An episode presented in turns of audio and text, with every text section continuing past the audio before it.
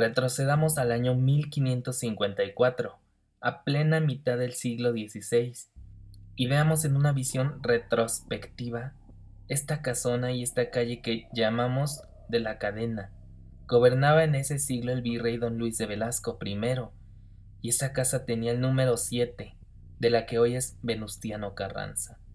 Habitaba la casa en cuestión doña Felipa Palomera de Heredia, rica viuda de uno de los conquistadores de quien fuera heredera, pero si Felipa había heredado nombre y fortuna del esposo, también habíale quedado un hijo joven y apuesto, llamado Domingo de Heredia y Palomares, criado con lujo desmedido y cuidados extremos.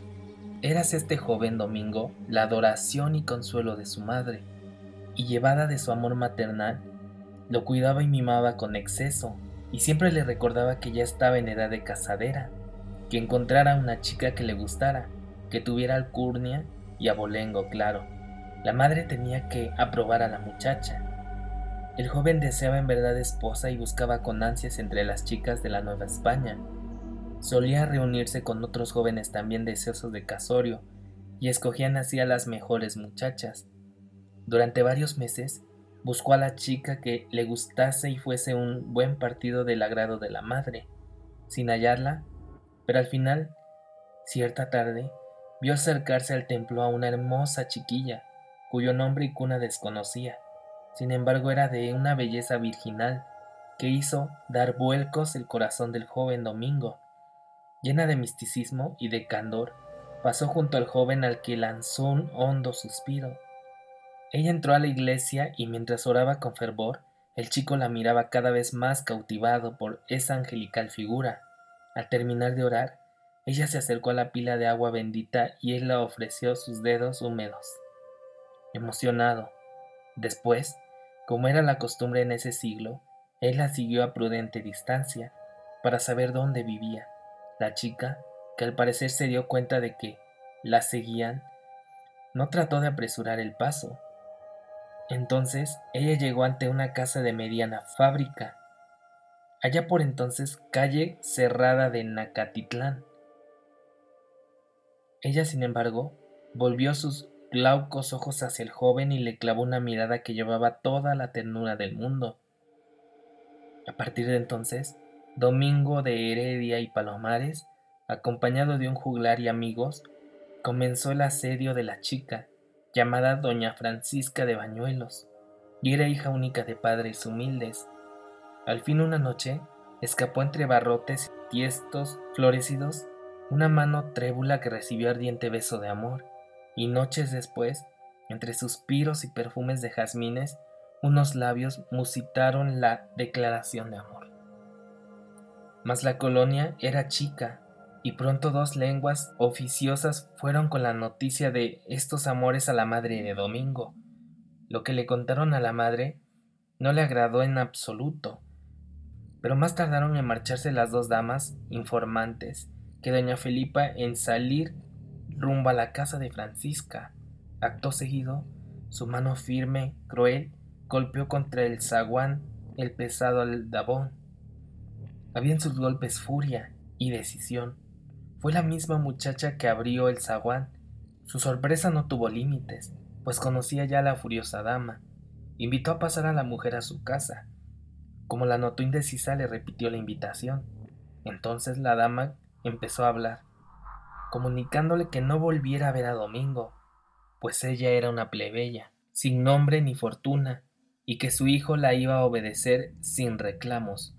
En ese momento Apareció el joven y ante el asombro de Felipa, que jamás había visto a su hijo en tal actitud, el joven defendió su amor y autonomía. Furiosa la madre se fue, mientras los dos jóvenes ratificaban su amor y sus deseos de casarse.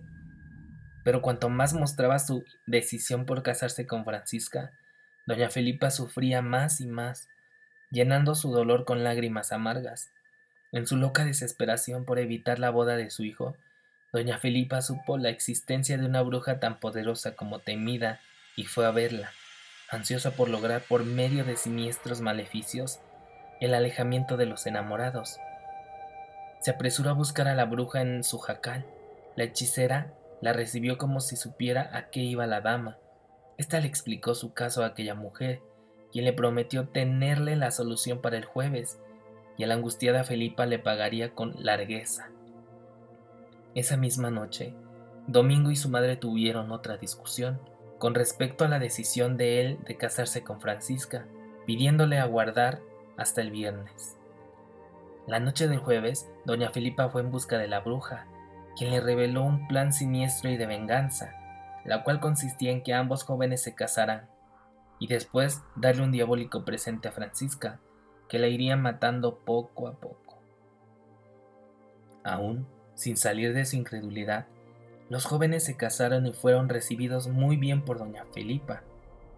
Pronto se dieron cuenta de que si la chica no era de linaje, su belleza y dones espirituales sobrepasaban cualquier deseo.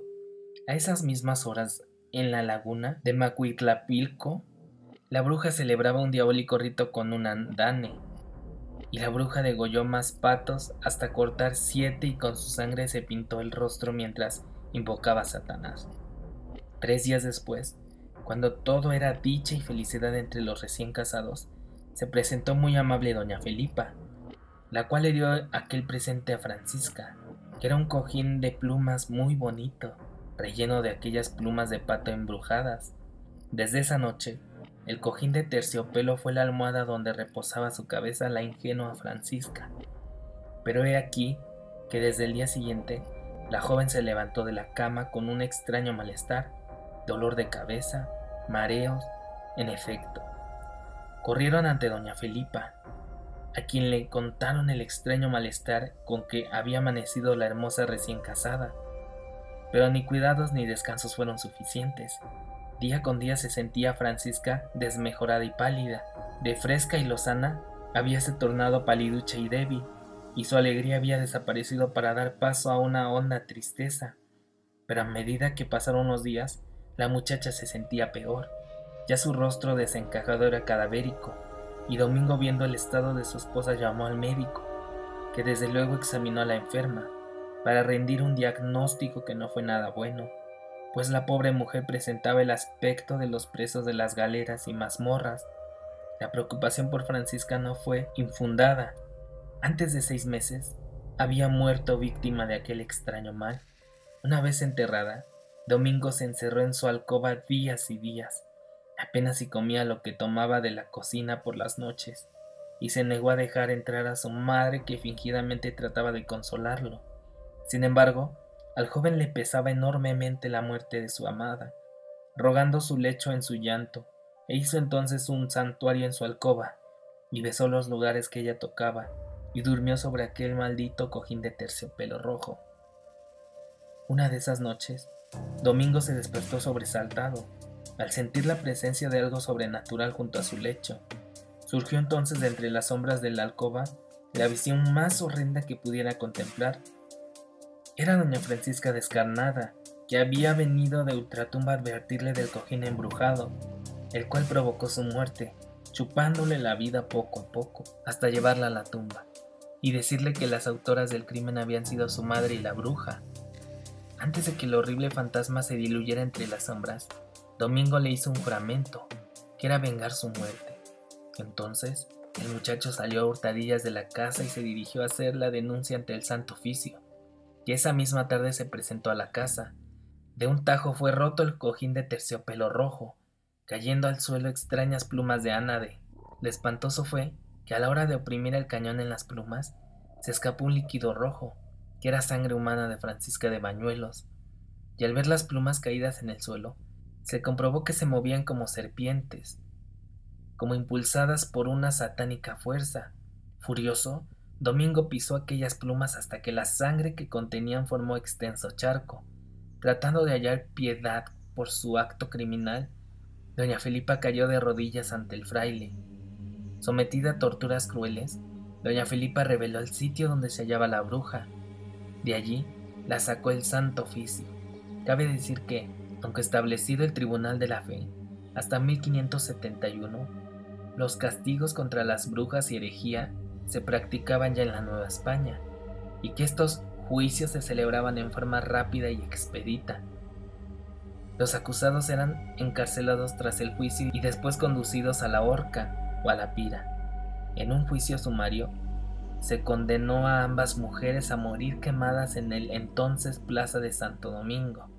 Doña Felipa de Heredia y la bruja, cuyo nombre real jamás se supo, fueron atadas a los postes y según rezaba la sentencia, fueron quemadas en leña verde, para después esparcir sus cenizas a los vientos diabólicos de la noche.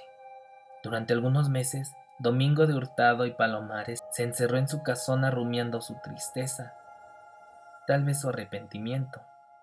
La gente y él mismo se señalaba como el delator de su madre y el responsable de su horrible y vergonzante muerte.